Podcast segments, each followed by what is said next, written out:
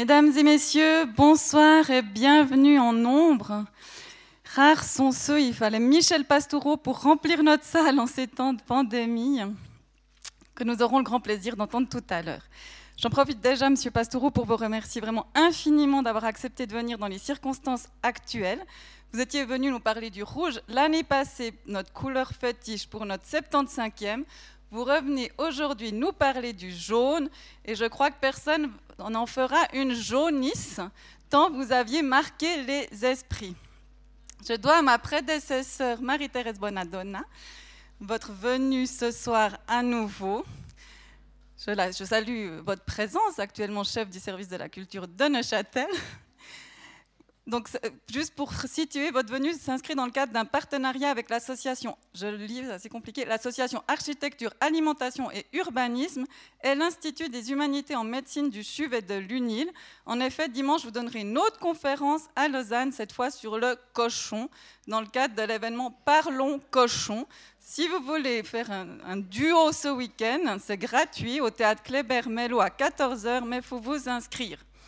Ce soir, nous parlerons du jaune, jaune d'ailleurs qui a fait son apparition soudaine et un peu brutaliste au Club 44, qui en correspondance avec sa fonction de nous rendre attentifs, comme on apprend dans votre livre. À ce propos de signalétique, je vous remercie de la respecter. Je vous remercie aussi infiniment de passer par ce système de réservation pour réserver. Je sais que c'est laborieux, mais ça nous fait gagner beaucoup de temps ici euh, à la caisse pour pouvoir tracer les gens.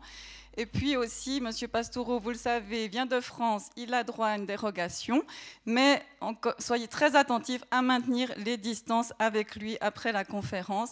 Si vous voulez signer des livres, parce que la Méridienne est là, et je remercie aussi infiniment notre partenariat avec la Méridienne, donc les livres sont là, il faut aussi respecter cette fameuse signalétique jaune.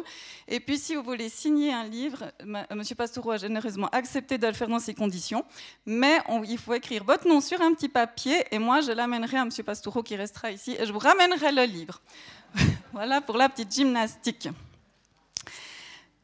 Alors, avant de vous le présenter plus en détail, je me permets de vous annoncer, comme traditionnellement, notre prochain événement. Jeudi prochain, nous aurons le grand honneur de recevoir Laure Adler. C'est confirmé. La journaliste, animatrice et écrivaine viendra partager ses, réflexions en prolongement de son dernier livre, La voyageuse de nuit. Elle dialoguera avec la journaliste Pauline Prolix. Dans ce livre, elle s'attaque avec joie, sensibilité et humour à cette chose qu'on ne veut nommer ou ne veut voir la vieillesse. Et surtout, peu de gens veulent en entendre parler. Mais venez, car quand c'est Laura Adler, je vous assure, on n'a pas envie que la soirée s'arrête. Et 50 ans après Beauvoir, d'ailleurs, elle conclut par ce même constat, la vieillesse demeure encore un impensé, c'est une question de combat dans nos civilisations. Un petit mot sur l'exposition derrière, elle a le statut d'une archive, alors ça peut être un petit peu énigmatique, mais c'est un des volets d'un triptyque qui, qui, a, qui, a, inauguré notre saison dans nos murs le jeudi 10 septembre. C'était dans le cadre de Laser Nomade, c'est un laboratoire de partage de la connaissance qui croise des, croise des perspectives artistiques et scientifiques. Il y a un petit papier qui permet d'en savoir plus et qui vous invite à réécouter la soirée pour comprendre l'exposition. Et ça me permet de vous dire que toutes nos conférences sont enregistrées depuis 1957 et vous pouvez les écouter à portée de clic sur notre site internet, donc club44, club-44.ch médiathèque. Voilà pour les informations usuelles. Alors ce soir, c'était simple de m'habiller. Je n'avais qu'un habit jaune dans ma penderie. Et en plus, on me l'a offert, ma belle-mère.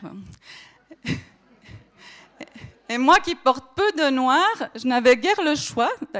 Goethe avait raison que vous citez, le, jaune, ça s'accorde pas très facilement. Hein. Le choix de l'habit était facile, mais ce qu'elle est avec moi.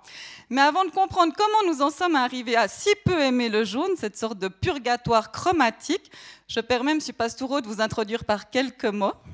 La tâche est difficile tant il y aurait à dire, vous qui avez défriché brillamment des terres inconnues de la recherche universitaire. Et cela très tôt, au sortir de l'école de Chartres, vous choisissez d'écrire une thèse sur le bestiaire héraldique médiéval, domaine de recherche peu considéré alors dans le monde universitaire.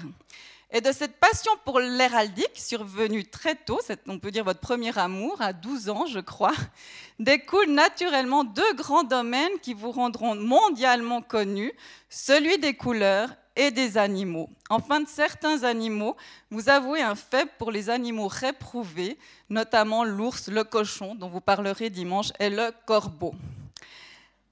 D'ailleurs, il y a un livre qui se prépare sur le corbeau. Hein. Vous êtes ensuite nommé à la chaire d'histoire de la symbolique occidentale à l'école pratique des hautes études et vous êtes également professeur émérite à la Sorbonne.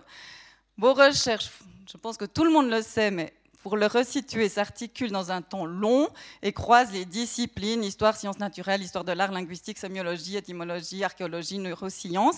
Mais surtout, vous, maniez avec un, talent vraiment rare différents types d'écriture, l'écriture savante, bien sûr, l'autobiographique avec ce livre, par exemple, votre premier tome, Les cahiers de nos souvenirs, édité au Seuil, qui a eu le prix Médici, où vous racontez vos caprices chromatiques et aussi votre premier désamour du jaune. Je pense que vous allez nous en parler aussi diariste, avec un deuxième opus autobiographique sous la forme d'un journal, Une couleur ne vient jamais seule, journal chromatique de 2012 à 2016.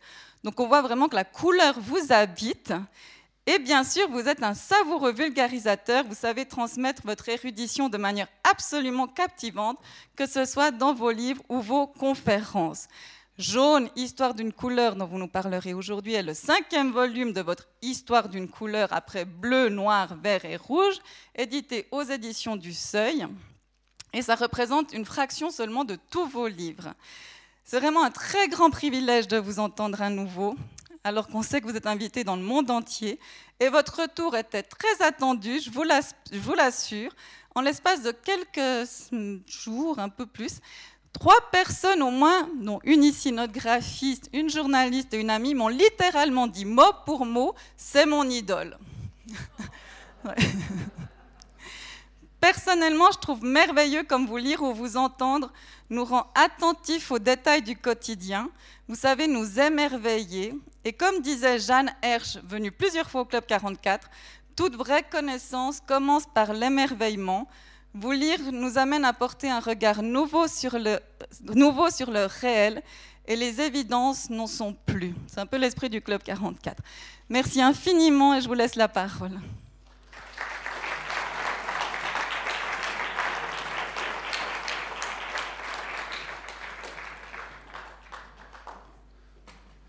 Bonsoir à tous après une telle présentation, je suis obligé de faire une très bonne conférence. La barre est placée haut. Donc l'année dernière, je vous avais parlé du rouge, cette année du jaune. Dans mon travail d'écriture euh, d'une histoire euh, monographique de chaque couleur, le jaune, euh, c'est le dernier livre, le cinquième, dernier livre paru il m'a posé plus de difficultés que les livres précédents. Euh, l'histoire du jaune, euh, c'est une histoire euh, remplie de trous. Les documents sont parfois très silencieux sur la couleur jaune. Je me limite à l'Europe hein, parce que je considère que les problèmes de la couleur sont d'abord des problèmes de société et que pour bien en parler, il faut connaître les sociétés concernées. L'historien que je suis, évidemment, ne peut pas connaître toutes les sociétés de la planète. Donc je me limite à l'Europe occidentale, c'est déjà un gros morceau, surtout dans la longue durée. Et euh, du paléolithique jusqu'à aujourd'hui, euh, la couleur jaune n'affleure pas toujours euh, dans les documents. par exemple, le haut Moyen Âge, hein, entre la, la, chute de l'Empire romain et l'an 1000, dans les textes, très grand silence sur la couleur jaune, alors qu'on parle beaucoup des autres couleurs. Probablement silence dû à ce que la Bible ne parle pas du jaune. La Bible est un texte qui parle peu des couleurs, et quand elle en parle, c'est presque toujours euh, blanc, rouge, noir. Un petit peu de vert, quasiment pas de jaune, et aucun bleu euh, dans la Bible. Euh, donc les pères de l'Église et les auteurs chrétiens qui commentent les textes bibliques, évidemment, n'ont rien à dire sur la couleur jaune, au moins jusqu'à l'an 1000. Mais même à des époques plus récentes, le XVIIe siècle par exemple, pour le XVIIe siècle européen, euh, il y a du jaune, bien sûr, du côté artistique, du côté scientifique, mais le jaune de la vie quotidienne nous échappe, comme si cette couleur était en retrait, voire avait disparu de la vie quotidienne un peu partout en Europe occidentale. Donc une histoire qui est un peu chaotante, avec des documents qui ne sont pas toujours présents, et puis surtout une histoire qui, dans la longue durée en Europe, est celle d'une dévalorisation. Le jaune est une couleur qui compte beaucoup dans les sociétés antiques, une couleur appréciée, une couleur très présente dans la culture matérielle, chez les Grecs et chez les Romains, et aujourd'hui une couleur qui est peu présente dans notre vie quotidienne, une couleur mal aimée dans les enquêtes d'opinion, je vous montrerai euh, quelques statistiques. Et euh, pour l'historien, évidemment, c'est un problème passionnant, comment cette couleur euh, admirée est devenue une couleur mal aimée, ça s'est fait en plusieurs étapes, bien sûr, euh, le grand changement, c'est au Moyen Âge, au cœur du Moyen Âge. Le jaune qui était une bonne couleur est devenu une mauvaise couleur. Et nous vivons encore sur cette idée-là, même s'il y a des exceptions, euh, bien sûr. L'histoire du jaune, c'est un peu le contraire de l'histoire du bleu. Euh, le bleu, c'est une couleur très discrète dans les sociétés antiques, mal aimée des Grecs et des Romains et puis une couleur qui se revalorise progressivement à partir du Moyen Âge central et qui aujourd'hui est partout en Europe occidentale la couleur préférée de plus de la moitié de la population. Donc là aussi un problème passionnant pour l'historien, comment une couleur mal aimée est devenue la couleur préférée en plusieurs étapes ici encore. Donc de ce point de vue-là, on peut dire que le jaune est un peu le, le contraire du bleu. Alors, je ne peux pas tout dire, je vais m'appuyer sur un PowerPoint et un certain nombre d'images pour essayer de tracer les grandes lignes de cette histoire du jaune euh, dans la culture européenne. L'homme a fabriqué du jaune euh, très tôt, en peinture. L'homme a peint bien avant de teindre, hein, euh, dès le paléolithique il peint, il peint sur son propre corps, il peint sur des galets, il peint sur des rochers, et puis sur les murs des grottes. Ici, euh, célèbre rhinocéros de la grotte Chauvet, je vous ai mis les dates, 32 euh, 000 ans avant, le temps présent. Et euh, la plupart des matériaux dont se servent les peintres du Paléolithique pour peindre se trouvent dans la grotte, notamment pour le jaune, c'est de l'ocre c'est-à-dire des terres euh, argileuses qui sont euh, riches en oxyde de fer et qu'on trouve dans le sol même de la grotte, les peintres du Paléolithique savent déjà en tirer un pigment à partir du minerai, c'est-à-dire du matériau terreux. Ils arrivent à tirer un pigment pour peindre. Ils savent même chauffer de l'ocre jaune pour faire de l'ocre rouge. Donc il y a déjà une certaine chimie des couleurs, 30 hein, euh, ou 32 000 ans avant notre ère avant, avant le temps présent. C'est comme ça que comptent les préhistoriens. Le temps présent, c'est 1950, par convention. Donc du jaune, très tôt, ce n'est pas la couleur dominante dans les peintures du paléolithique, c'est le rouge, la couleur dominante, puis le noir, le jaune vient en troisième position, il y a un peu de blanc et pas de vert, de bleu euh, dans les peintures de la, de la préhistoire. Ce qui n'intéresse pas beaucoup les hommes et les femmes de la préhistoire, c'est l'or. On n'en a pas trouvé trace dans les tombes. Il faut attendre des dates assez récentes. Il faut attendre le néolithique et même 4 euh, ou 5 000 ans avant notre ère pour trouver dans les tombes euh, des objets fabriqués avec de l'or. Et à partir de cette date, l'histoire du jaune et l'histoire de l'or euh, vont avoir une sorte de vie commune.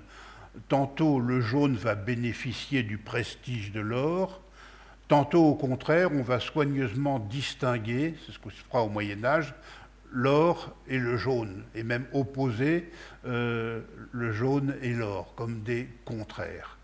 Mais il y a pas mal de langues quand même où c'est le même mot qui veut dire or, doré, jaune. Aureus en latin, par exemple, a, ces trois sens. Euh, c'est même un des mots les plus ordinaires pour dire jaune.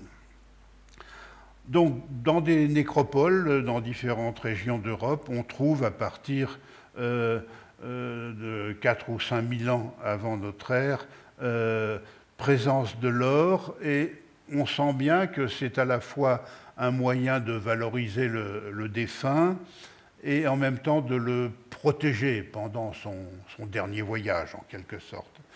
Rôle que remplissait déjà euh, le jaune aux époques proprement préhistoriques, puisque dans des tombes, euh, vers 15 euh, ou 20 000 ans avant le temps présent, on trouve des blocs d'argile, des blocs d'ocre et des calais peints en jaune. On sent bien que le jaune, comme le rouge d'ailleurs, a des vertus prophylactiques et des vertus euh, d'embellissement. Euh, bijoux en or, en or plus tard, mais peut-être bijoux avec des traces d'ocre jaune dès le paléolithique.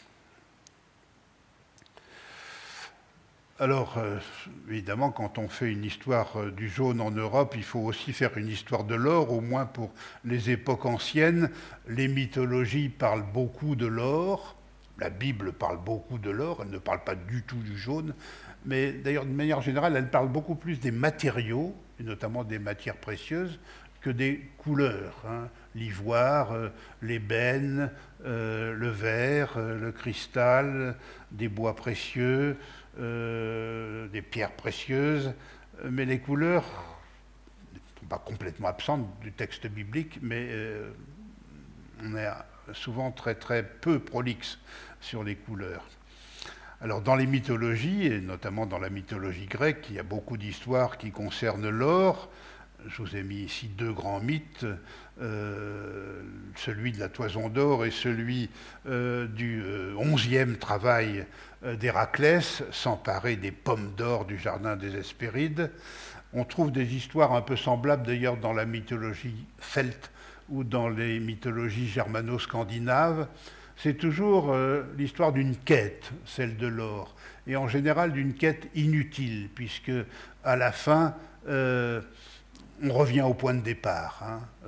C'est le cas dans la toison d'or, dans l'histoire de la toison d'or, quand Jason rapporte à son oncle Pélias la toison d'or, celui ne sait absolument pas quoi en faire et elle est abandonnée alors qu'elle a donné lieu à tant et tant d'aventures et d'obstacles difficiles.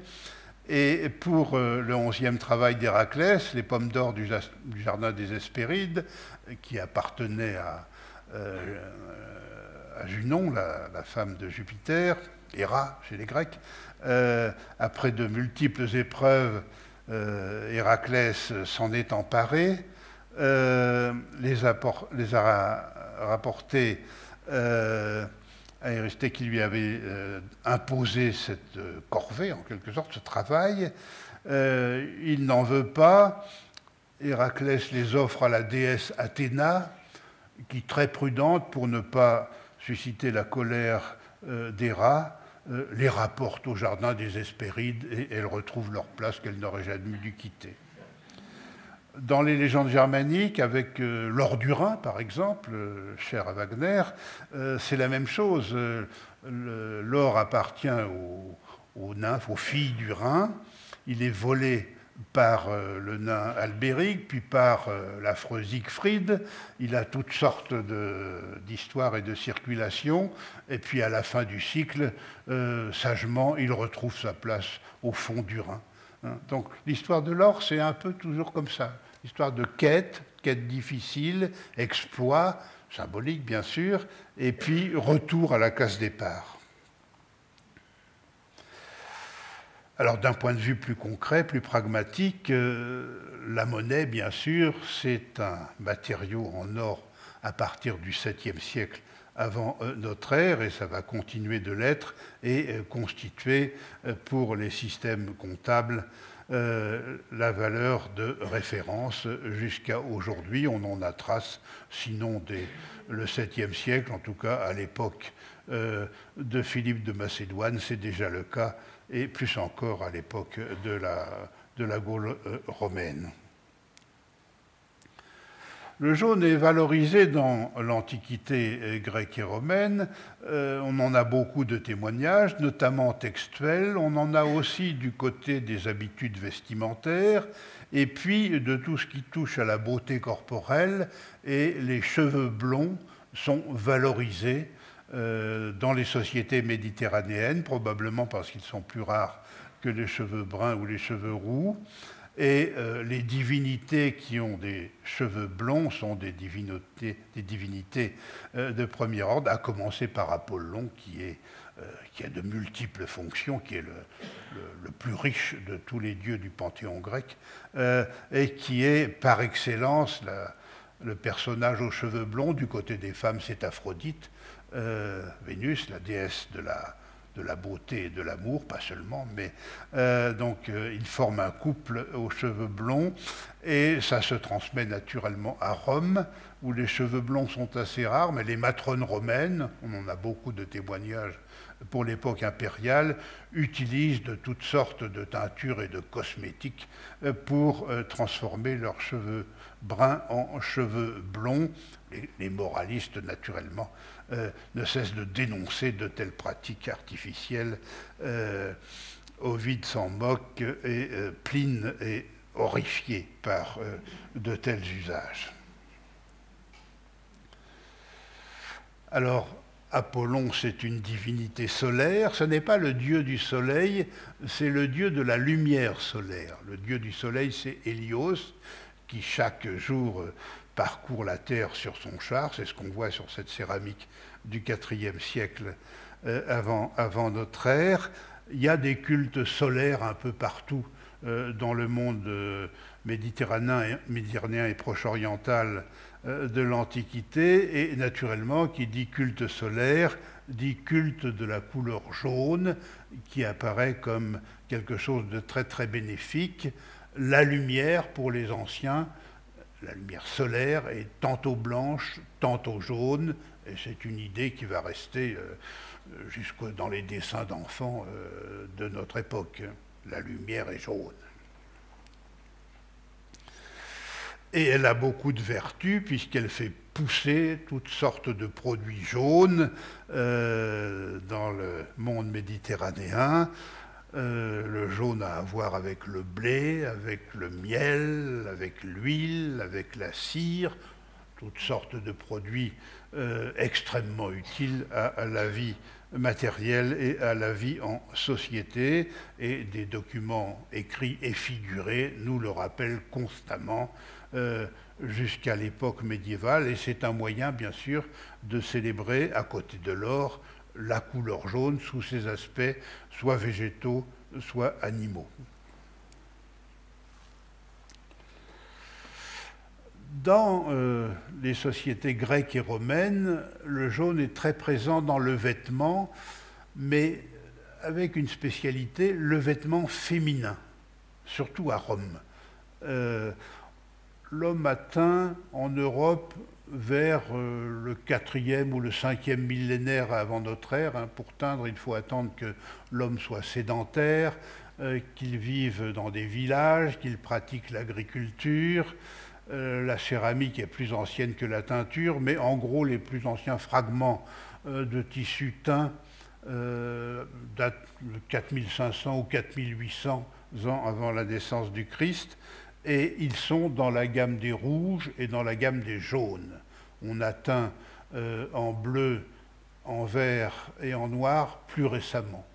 Et en blanc, c'est un exercice très difficile jusqu'au XVIIIe siècle euh, pour obtenir des blancs vraiment blancs. Mais pour le jaune, ça n'est pas trop difficile. Il y a des matières assez ordinaires et peu coûteuses qui permettent de teindre en jaune, par exemple le genêt, ce qu'on appelle le genêt des teinturiers, ou bien euh, l'ortie et la fougère, qui donnent des jaunes un peu verdâtres, d'autres plantes assez communes également. Euh, et puis il y a des matières beaucoup plus coûteuses. Euh, la principale est le safran, qui donne des jaunes magnifiques, mais comme c'est le pistil de la fleur qui produit la matière tinctoriale, il faut énormément de pistil pour obtenir un peu de matière colorante, d'où le prix extrême de ce produit.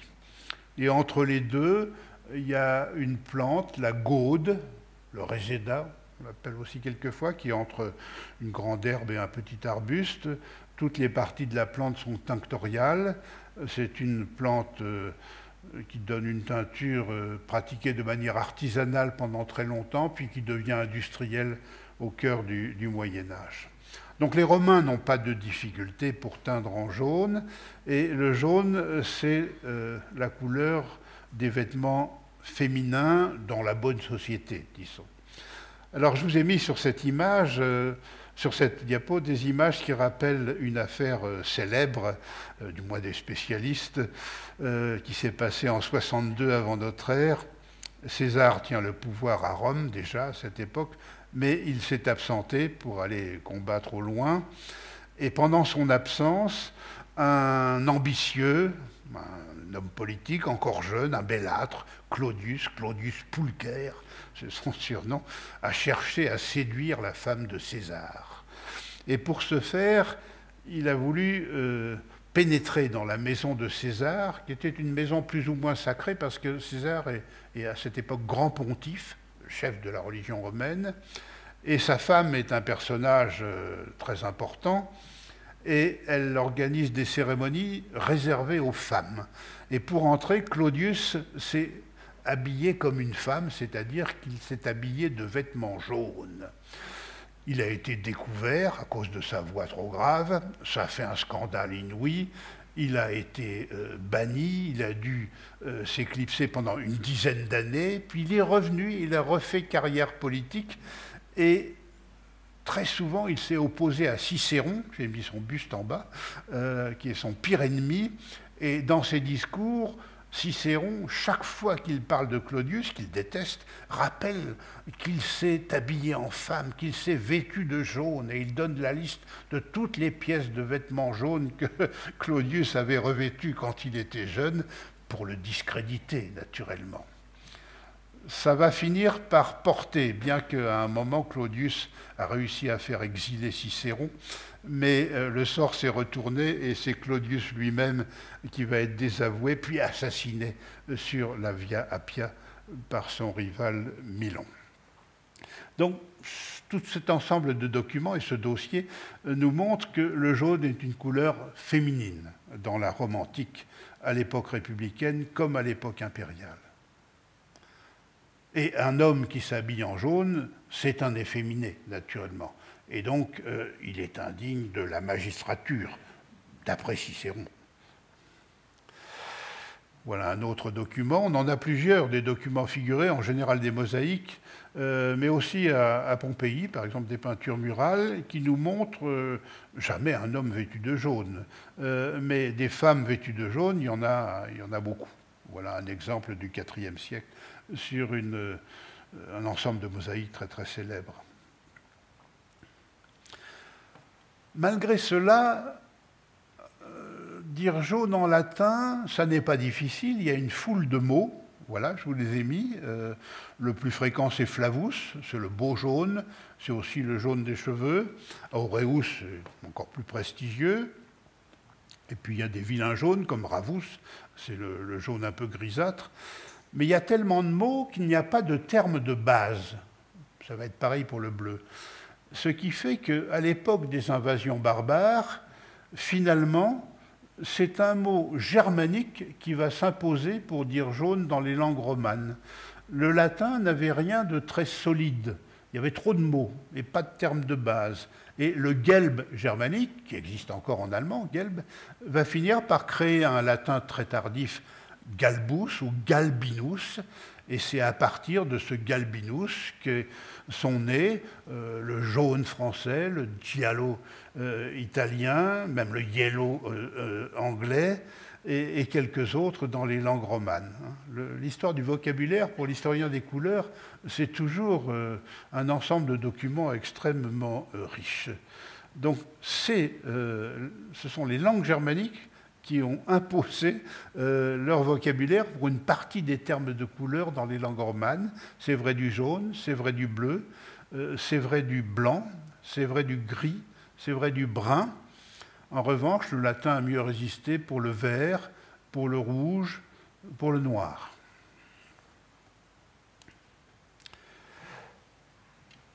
Le haut Moyen Âge, comme je l'ai dit, n'est pas très riche en, jaune dans les textes, il est davantage dans les images, et euh, on assimile assez souvent le jaune et l'or, ça n'est pas, pas, rare.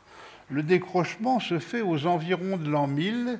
Vous voyez par exemple dans euh, euh, ces extraits des textes des évangiles du tout début du XIe siècle, le miniaturiste, c'est un manuscrit de très grand luxe, hein, le miniaturiste a pris un soin très grand pour séparer la couleur jaune de l'or. C'est le début d'une distinction qui va aller en s'accentuant. Le jaune et l'or ne sont plus totalement assimilables, ça va se faire lentement. Là, le jaune n'est pas encore une mauvaise couleur, mais peu à peu, euh, il va le devenir. Je crois que... Non, ce n'est pas l'image d'après. Il va le devenir euh, et on a un peu l'impression que du point de vue symbolique, l'or va garder sur lui, à partir du Moyen Âge central, tous les bons aspects de la couleur jaune, et que le jaune stricto sensu n'aura plus que les mauvais aspects. Alors ça ne se fait pas euh, d'un coup, mais très lentement. Il y a encore au Moyen Âge le prestige des cheveux blonds. Voilà deux exemples. La reine Iseux, la femme du roi Marc, c'est un topos dans les textes pour dire qu'une femme a de très beaux cheveux, de dire au XIIe ou XIIIe siècle qu'elle a des cheveux plus blonds que ceux d'Iseux la blonde. Super blond.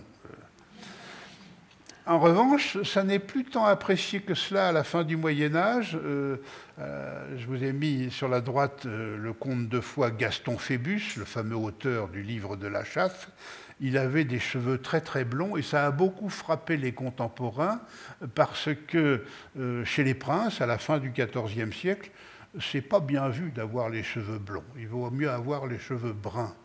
De même, au XIIe et XIIIe siècle, on préfère, euh, aussi bien pour les hommes que pour les femmes, dans la société princière, euh, les peaux très très claires, très blanches, même on les blanchit artificiellement. À la fin du Moyen Âge, et même au début du XVIe siècle, il est de bon ton d'avoir la peau euh, légèrement brune et mate. Euh, certains princes, d'ailleurs, ont la peau très très euh, foncée, comme les grands-ducs de Bourgogne, Philippe le Bon et Charles le Téméraire, et comme ce sont eux qui lancent les modes et les systèmes de valeurs, il est de bon ton d'avoir les cheveux bruns et la peau très très mate. Donc les systèmes de valeurs, hein, comme ça, évoluent au fil de l'histoire. Mais le jaune, lui, va se euh, dévaluer. L'héraldique emporte euh, d'assez bons témoignages. Voilà deux pages d'armoiries dans deux armoriaux, l'un du XIIIe siècle, l'autre du XVe siècle. Statistiquement, quand on fait euh, des comptes pour la fréquence des couleurs au XIIIe siècle, un peu partout en Europe, le jaune et le rouge sont les deux couleurs les plus fréquentes. Au XVe siècle, c'est le jaune et le blanc. Le jaune s'est dévalorisé dans euh, les euh, armoiries, et ça va continuer à l'époque euh, moderne. Les traités de blason, d'ailleurs, quand ils établissent la hiérarchie des couleurs les plus nobles, les plus prestigieuses, ce n'est jamais le jaune qui vient en tête. C'est soit le blanc, soit le bleu.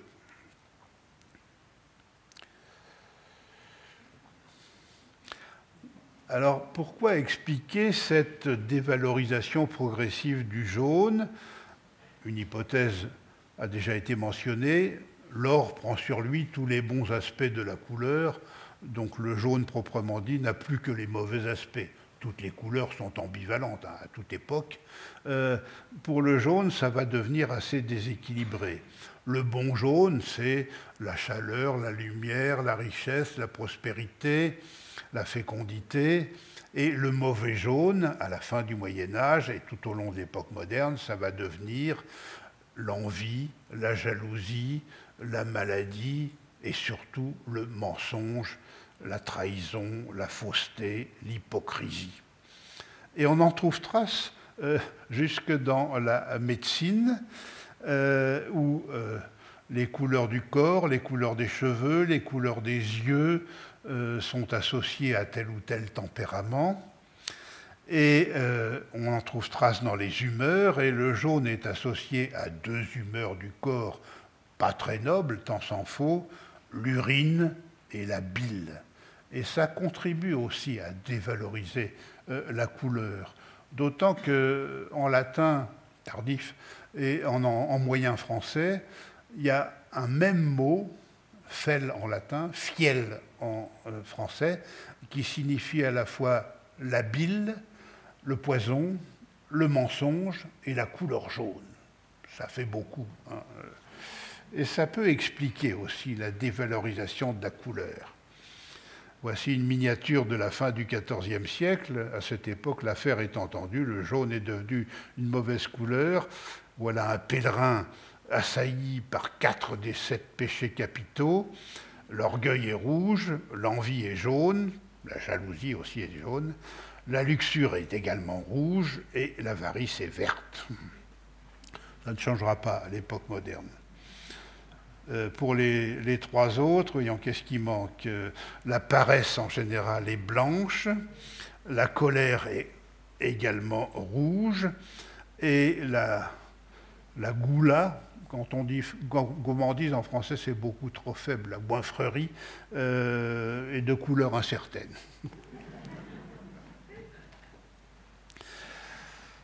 dans l'iconographie le personnage archétypal emblématique habillé de jaune pour incarner le mensonge et la trahison, c'est Judas.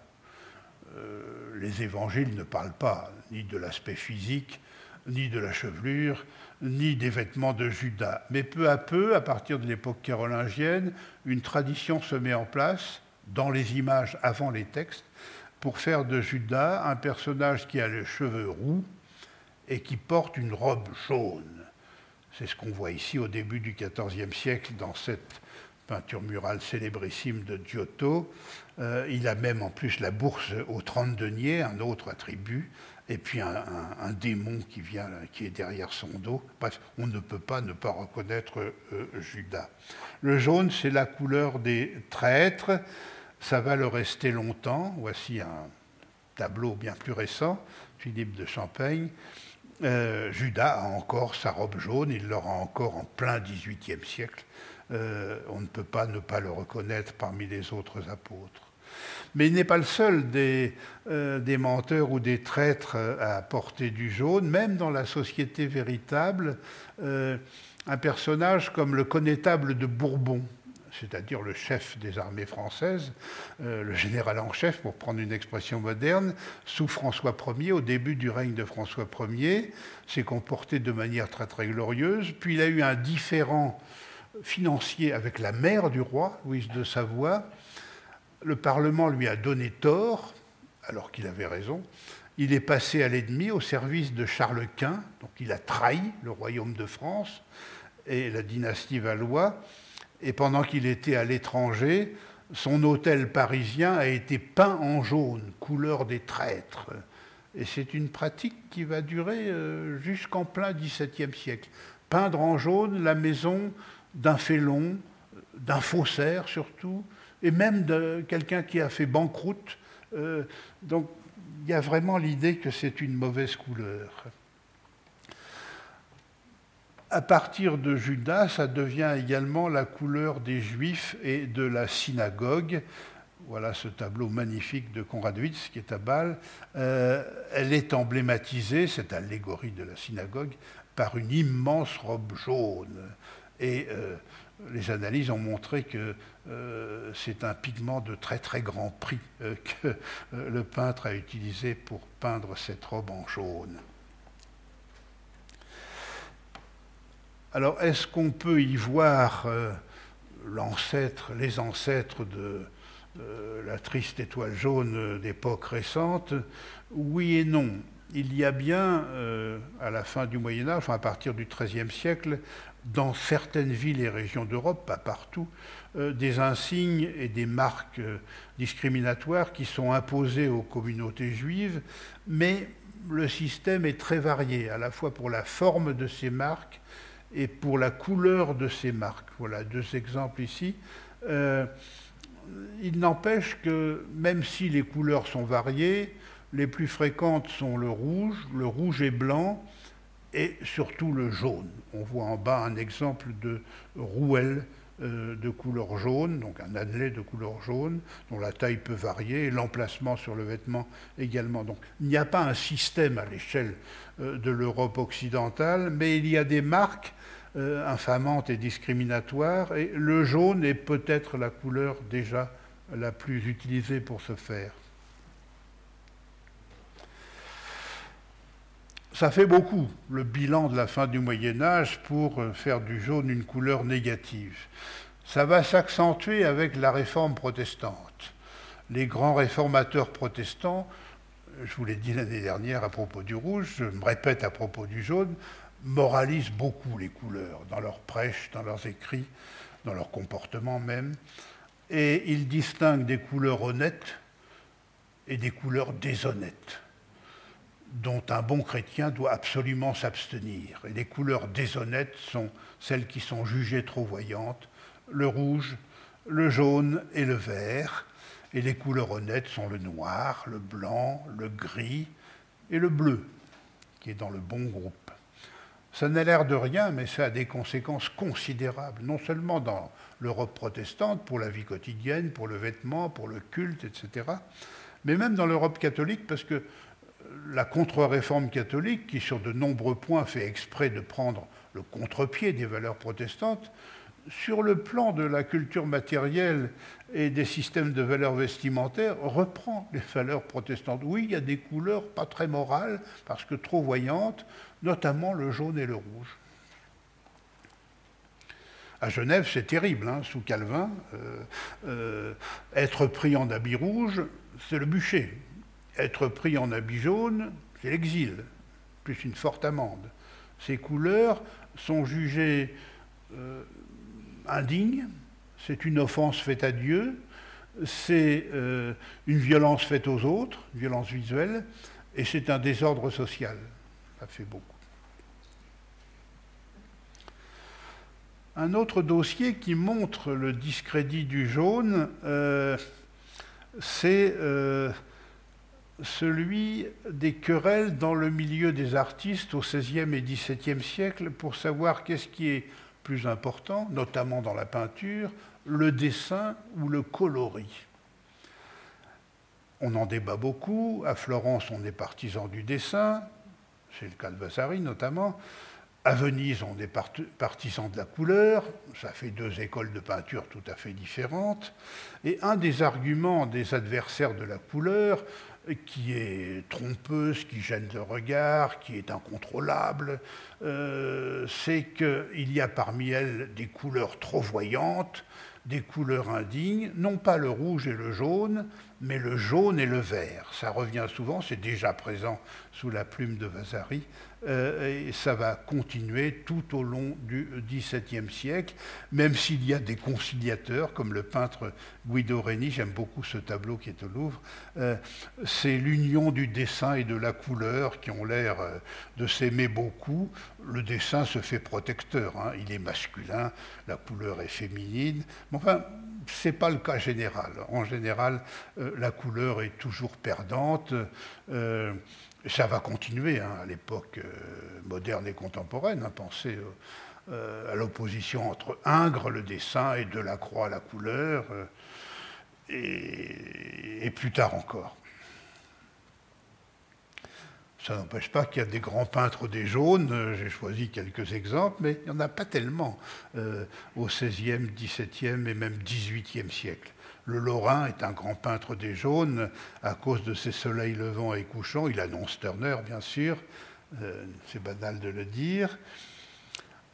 Voilà le célèbre petit pan de mur jaune euh, à la droite de cette vue de Delft. Vermeer est un grand peintre des jaunes. Il ne met pas beaucoup de jaune dans ses tableaux, mais souvent le jaune est euh, la couleur qui équilibre la composition.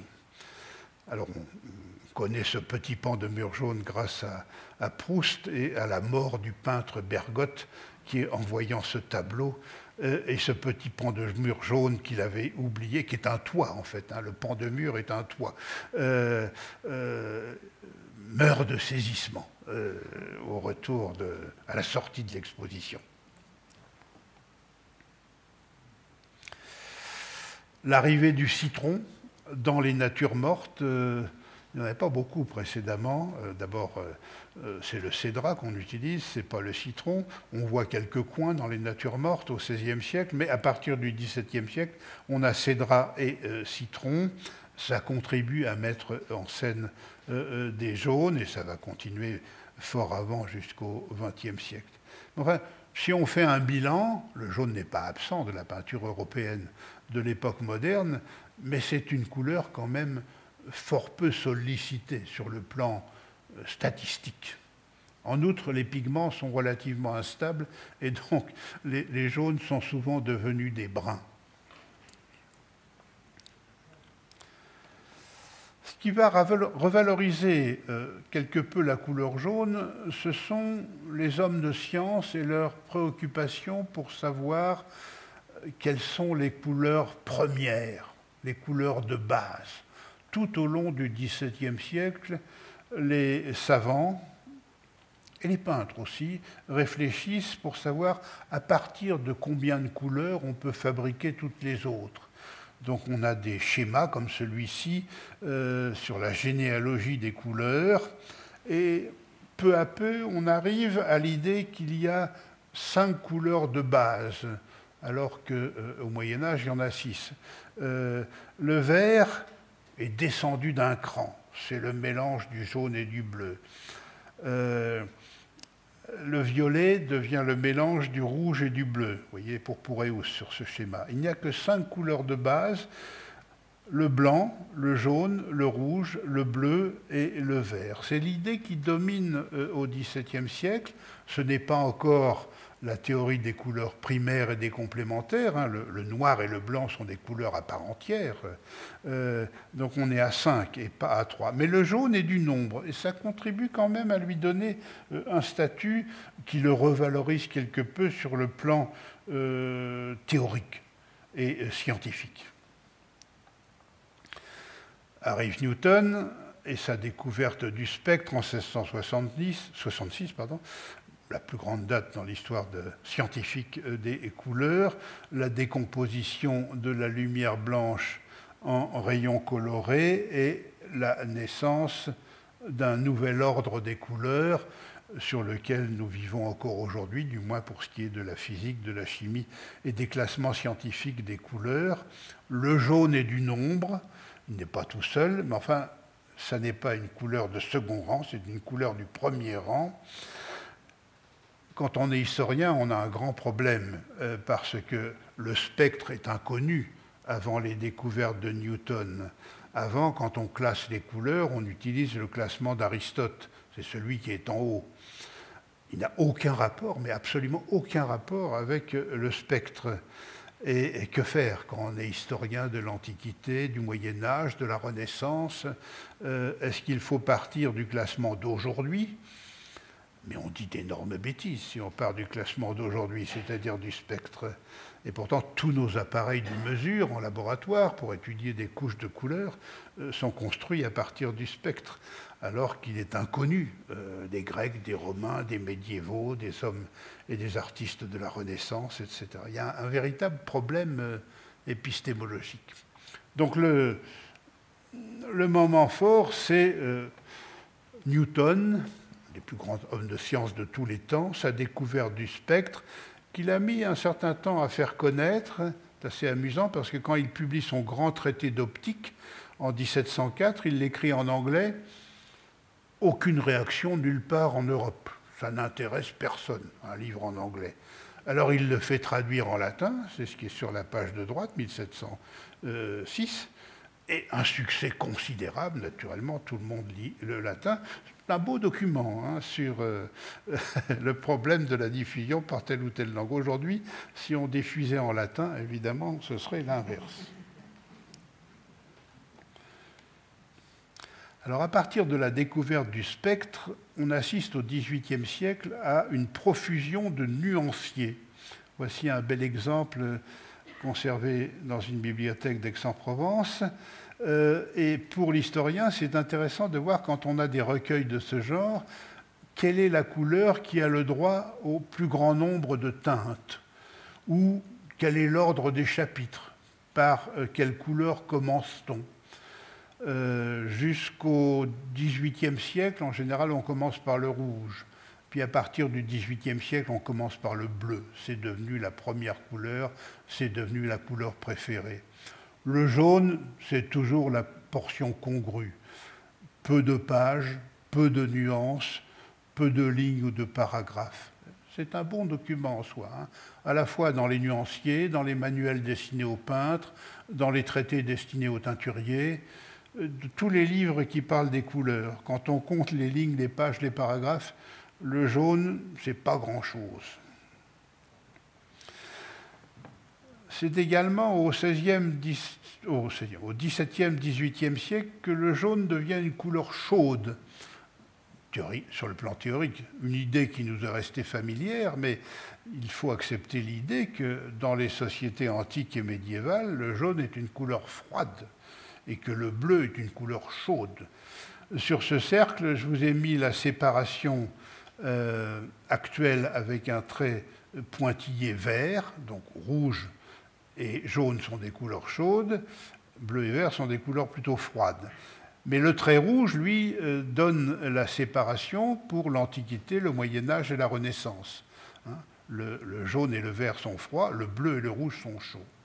Il n'y a pas dans l'absolu des couleurs rouges et des couleurs, des couleurs chaudes et des couleurs froides. Hein. Ce sont des conventions artificielles qui varient beaucoup selon les époques et selon les sociétés.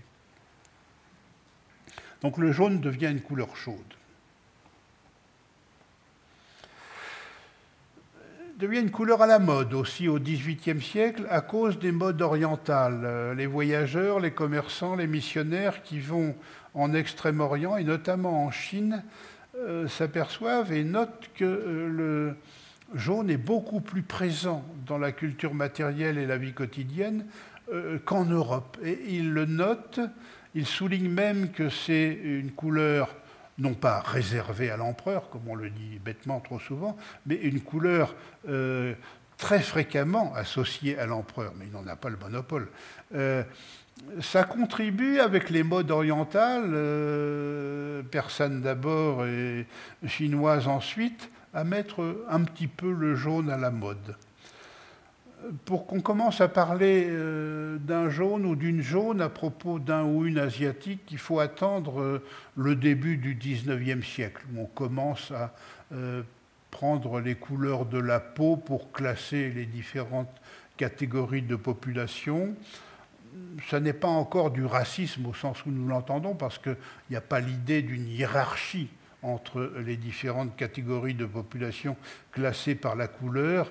Il faudra attendre encore quelques décennies euh, en liaison avec euh, non seulement le colonialisme, mais aussi le capitalisme, pour que euh, le racisme, comme nous l'entendons, soit vraiment en place par rapport à la couleur de la peau.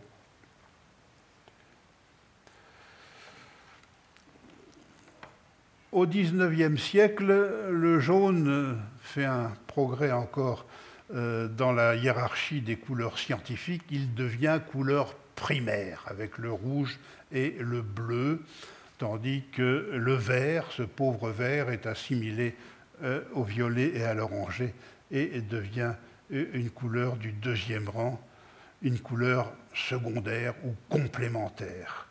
Et un ouvrage qui a énormément influencé les artistes, c'est celui de Chevreul paru en 1839, euh, un ouvrage extrêmement savant, extrêmement épais, que naturellement les peintres n'ont pas lu, mais ils en ont lu des résumés parus ici ou là, plus ou moins bien digérés, mais ça va euh, les pousser à appliquer dans leurs tableaux un certain nombre des principes euh, de Chevreul, par exemple marier des primaires et des complémentaires.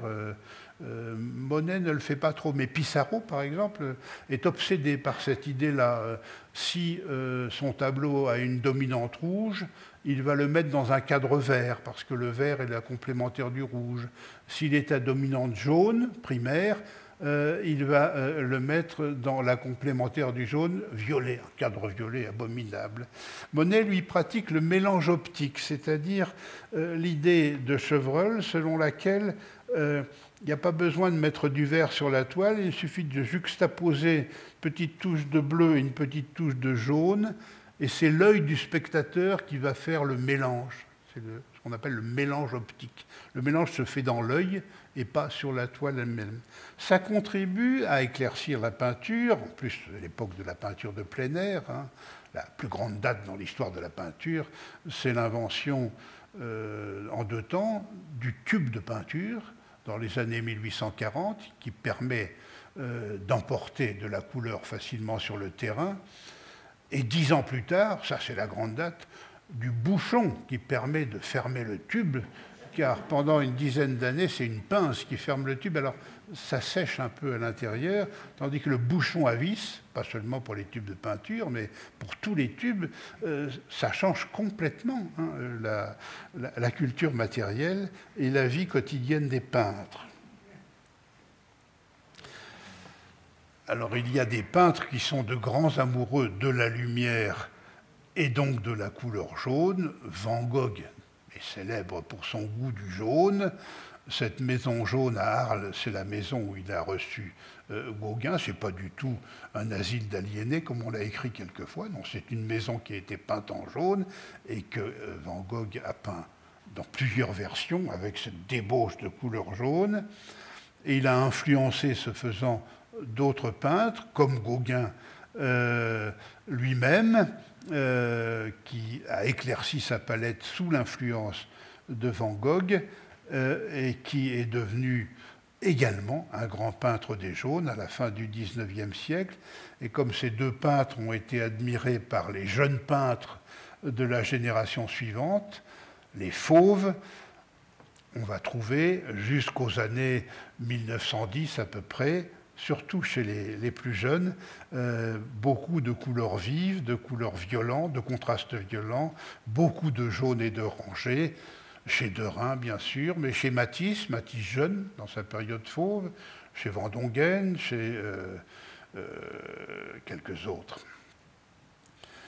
Et puis par réaction, comme toujours dans les écoles de peinture, naturellement, euh, le cubisme qui va succéder au fauve sera très très peu coloriste et n'emploiera quasiment jamais la couleur jaune. Donc les peintres à partir de l'impressionniste et de ce qui suit l'impressionnisme, euh, contribue à, revaloriser quelque peu la couleur jaune qui était tombée bien bas. Euh, ça dure encore assez longtemps, voilà un très joli tableau de Hopper. Euh, le jaune, couleur de la lumière, une idée qui est encore valide aujourd'hui. Les autres L'autre terrain où le jaune se revalorise, c'est le sport.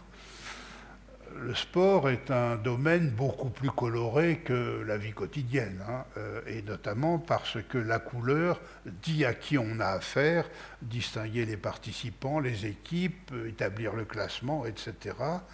Et dans l'histoire de la couleur jaune, ça n'est pas du tout anecdotique. L'apparition euh, du maillot jaune pendant le Tour de France 1919, au mois de juillet, au cours de l'étape Grenoble-Genève. C'est une date très très importante pour le jaune. C'est aussi une opération publicitaire. Hein. Euh, le directeur du Tour de France, c'est aussi le directeur d'un journal quotidien sportif qui s'appelle L'Auto et qui est imprimé sur un papier de couleur jaune. Un papier très bon marché probablement. C'est euh, ça coûte moins cher d'imprimer sur du, un jaunasse que sur un blanc bien blanc. Euh, mais c'est un coup de génie, à la fois pour euh, son journal, sa publicité, pour le Tour de France, pour la mythologie du Tour de France, et pour la couleur jaune, au point que l'expression maillot jaune, propre à la langue française, va passer dans les langues voisines pour distinguer ou pour nommer le premier d'un classement quelconque, même quand on n'est pas dans le domaine du sport. Euh, euh, on va devenir maillot jaune dans l'économie, dans la pétrochimie, dans les compagnies d'assurance, quand on est le premier dans son domaine. Euh, donc ça n'est pas anecdotique comme on pourrait le croire. D'ailleurs, ce qui se passe sur les terrains de sport n'est jamais anecdotique pour ce qui concerne l'histoire des couleurs. Plus récemment, on a vu apparaître le carton jaune pendant la Coupe du Monde qui s'est déroulée au Mexique en 1970. A été sorti le premier carton jaune. Ici, c'est Ronaldo, c'est plus récent. Euh, mais ce qui est intéressant pour l'histoire des couleurs, c'est que euh, sur les terrains de sport, d'abord en football puis ailleurs, deux jaunes valent un rouge. Hein. Deux jaunes égale un rouge. Donc euh, le jaune, c'est un demi-rouge. Ça, dit des choses assez, intéressantes dans la hiérarchie des couleurs. Et puis je vous ai mis à côté la balle de tennis jaune qui est devenue jaune, pas d'un coup, mais lentement dans les années 1970, alors que tous les joueurs y étaient opposés. Hein. Même Borg, qui ne, disait jamais rien, euh, s'est mis à parler pour dire son hostilité à la balle jaune, et il a eu cette phrase euh, que, pour ma part je trouve absolument remarquable, qui est restée célèbre, un match de tennis, ce n'est pas un spectacle, c'est une compétition. Il a tellement raison. Mais la balle jaune s'est quand même imposée, mais n'a pas éliminé la balle blanche. Euh, aujourd'hui, vous pouvez très bien organiser un tournoi officiel euh, avec des balles blanches. Rien ne s'y oppose. Mais pour les raisons télévisuelles, euh, le jaune se voyant mieux sur les écrans en couleur, le jaune est le plus fréquent. Il y a eu un moment des balles orangées aussi. Alors, pour terminer, malgré cette revalorisation timide du jaune, du côté de l'art, des peintres notamment, du côté du sport, c'est une couleur qui reste euh, peu fréquente dans notre vie quotidienne, dans le spectacle de la rue. Mais ici une, rue de Paris en été, il y a un peu de jaune, mais il n'y en, a quand même pas beaucoup. Euh, et on serait euh, à, à la Chaux-de-Fonds, à Neuchâtel, à Genève, à Lausanne, ça ne changerait pas grand-chose. On verrait peut-être un petit peu plus euh, de carrosserie de voitures jaunes qu'en France, mais pas beaucoup plus de vêtements euh, jaunes, même l'été, même euh, sur les plages ou sur les pistes de ski l'hiver. le jaune, c'est surtout la couleur de la signalétique, justement, comme elle est peu présente dans le vêtement et dans l'environnement quotidien. La signalétique s'en est emparée parce que c'est une couleur qui fait écart, donc qui se voit, ici au sol par exemple.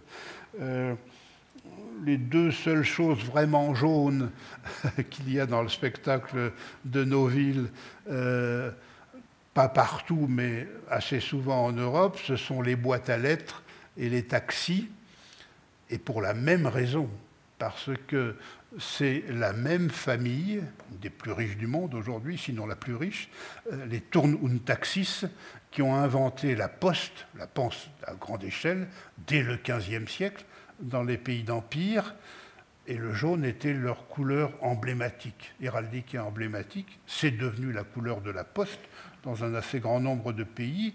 Et ils ont inventé aussi les taxis, les taxis hippomobiles, devenus taxis automobiles, et le nom taxis est devenu euh, celui des taxis.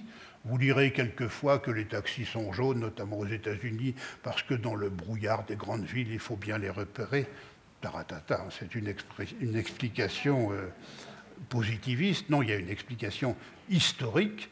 Euh, les Turn und Taxis sont à l'origine de la Poste et des taxis. C'est une petite famille possessionnée aux confins aujourd'hui de l'Italie, de la Lombardie et du canton des Grisons.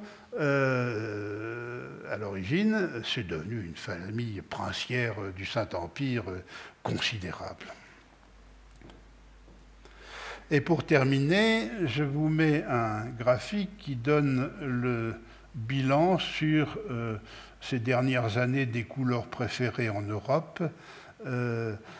Euh, les chiffres changent peu d'un pays à l'autre. D'ailleurs, les chiffres changent peu euh, d'une décennie à l'autre. Depuis qu'on a des enquêtes d'opinion sur la notion de couleur préférée, c'est-à-dire depuis la fin du XIXe siècle, les résultats sont toujours les mêmes, malgré les changements de société, malgré les nouvelles matières, les nouvelles lumières, l'apparition de l'électricité, ça n'a rien changé. Euh, et euh, ça donne à peu près ça euh, pour l'Europe et même pour le monde occidental dans son ensemble, parce que au Canada ou en Nouvelle-Zélande, on trouve à peu près la même chose, aux États-Unis aussi. Les chiffres sont quasiment les mêmes pour les hommes et pour les femmes. Et pour les classes d'âge, les enfants se distinguent assez nettement, les jeunes enfants, mais à partir de l'adolescence, ça, ne change plus. Le bleu écrase tout. Euh, le record, c'est en Italie, où il dépasse nettement les, 50%. Euh, euh, donc le jaune est toujours mal placé. des couleurs de base, il n'y a guère que le blanc, parce que pas mal de personnes considèrent que le blanc n'est pas une couleur, qui soit placé derrière lui. L'ordre est toujours celui-là, le bleu devant le vert, devant le rouge, devant le noir, et ensuite ça devient hésitant. Euh, euh, le trio de queue, c'est presque toujours le violet, le rose et le brun, ou le rose, le violet et le brun. Dans ce schéma, on a ajouté l'or, je ne sais pas pourquoi, euh, qui n'est pas concerné. Voilà, donc le jaune a encore et toujours euh, mauvaise euh, réputation, c'est une couleur mal aimée. C'est pour cela que euh, si j'étais un créateur, ce que je ne suis pas, mais si j'étais un styliste, un designer, un couturier, j'investirais dans la couleur jaune parce qu'elle est tombée tellement bas qu'elle ne peut que se relever. Et j'ai l'impression que sinon à court terme, à moyen terme, en Europe en tout cas, c'est une couleur d'avenir. Merci à tous.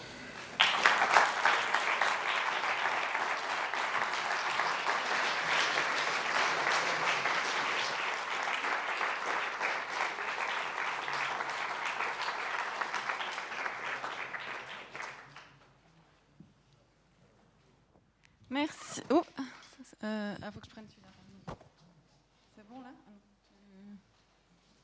C'est bon Merci infiniment. Vous nous émerveillez, mais vous nous faites rire aussi. Et c'est absolument délicieux de vous entendre. Il nous reste quand même 40 minutes pour des questions. Alors, pour ceux qui ne sont pas venus depuis qu'on a réouvert, on pose toutes les questions avec le masque. Moi, je garde le masque également. Merci d'être attentif à cela.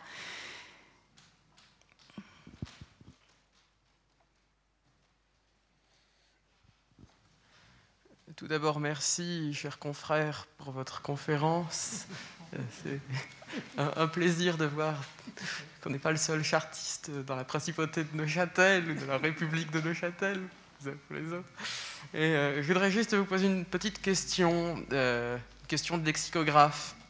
Est-il bien pertinent, finalement, d'essayer de dégager des tendances marquées, comme vous le faites, dans la réception affective, si je puis dire, euh, des couleurs, d'un concept chromatique, puisque finalement c'est ça, euh, les ensembles de couleurs qu'on désigne sous des noms donnés dans une langue donnée à un moment donné, alors que finalement ce concept n'existe pas dans les civilisations anciennes, plus ou moins anciennes qu'on peut connaître par les différentes sources écrites ou iconographiques, n'existe pas de la même manière qu'il existe pour nous aujourd'hui.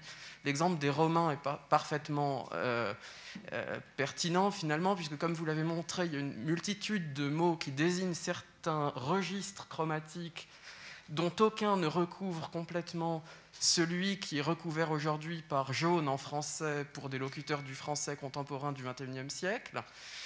Et euh, chacun de ces mots qui couvrent chaque fois des parties très restreintes de, l'ensemble chromatique qu'on appelle aujourd'hui, nous, jaune, euh, a euh, individuellement une connotation affective particulière. Et finalement, peut-être aussi bien pour les Romains que dans les autres euh, milieux socio-culturels et historiques qu'il est possible d'appréhender par les sources que nous avons, est-ce qu'on n'aurait pas finalement, à toute époque, une concurrence une diversité euh, d'approches affectives euh, tout à fait variées selon les référents associés à chaque parcelle chromatique, en quelque sorte, de la couleur telle qu'on l'envisage. Par exemple, pour les Romains, Flavius, c'était euh, manifestement positifs, la flava cérès, les moissons, la blondeur, etc. Mais comme vous l'avez dit, Ravus, luteus, la couleur de la, de la boue, de l'utum, de, et chacun de ces qualificatifs chromatiques ayant intrinsèquement sa propre connotation affective, et peut-être qu'à chaque époque, finalement, on a cette concurrence euh, de, euh, euh, de, perception sentimentale des couleurs. Et deuxième petit point, sur la, présence, un, point, patriotique, sur la présence des couleurs dans l'espace urbain, la pierre de Haute-Rive, la fameuse pierre jaune de Haute-Rive qui est omniprésente dans le bâti neuchâtelois, et euh, pas seulement d'ailleurs à Neuchâtel, puisqu'à la Chaux-de-Fonds, il suffit de voir la gare et, beaucoup d'autres euh, euh, édifices publics qui montrent que finalement le jaune, qui a d'ailleurs été loué et, et vanté par beaucoup de visiteurs de Neuchâtel, même Balzac, cette ville euh, qui semble taillée dans une motte de beurre, euh, ce qui était tout à fait positif vu de son regard. Cette ville faite en pierre jaune, la fameuse pierre jaune de Haute-Rive qui contient un peu d'oxyde de fer. Mais je m'arrête là.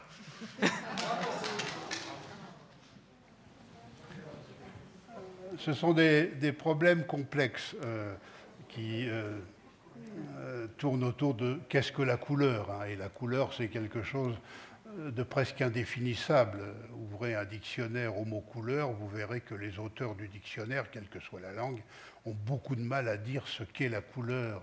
C'est une lumière, c'est une matière, c'est une perception, c'est une sensation, c'est un ensemble de vocables, c'est une catégorie abstraite, etc. etc.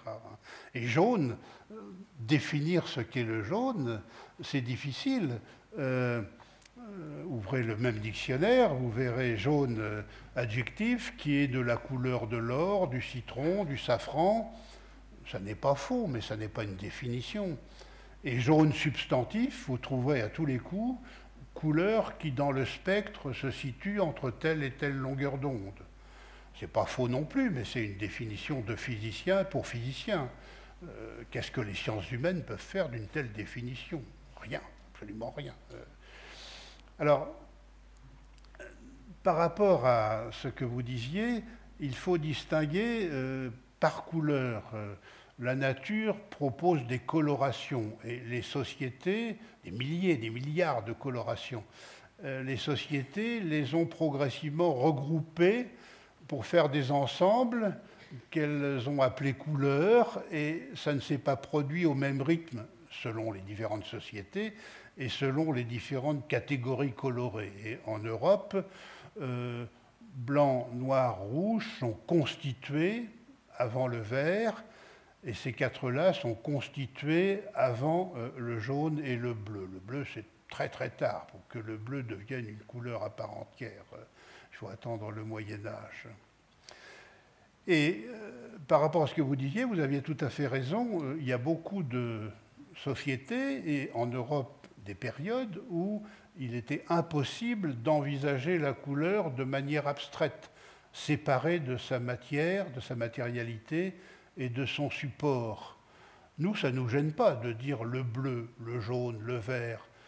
Jamais un grec ou un romain ne pourrait dire ça. Hein. Euh, il dira euh, non pas j'aime le rouge, j'aime le bleu, il dira euh, j'aime les fleurs rouges, euh, j'aime les toches blanches, je déteste les vêtements bleus des barbares. Hein. La couleur est toujours euh, euh, catégorie de quelque chose.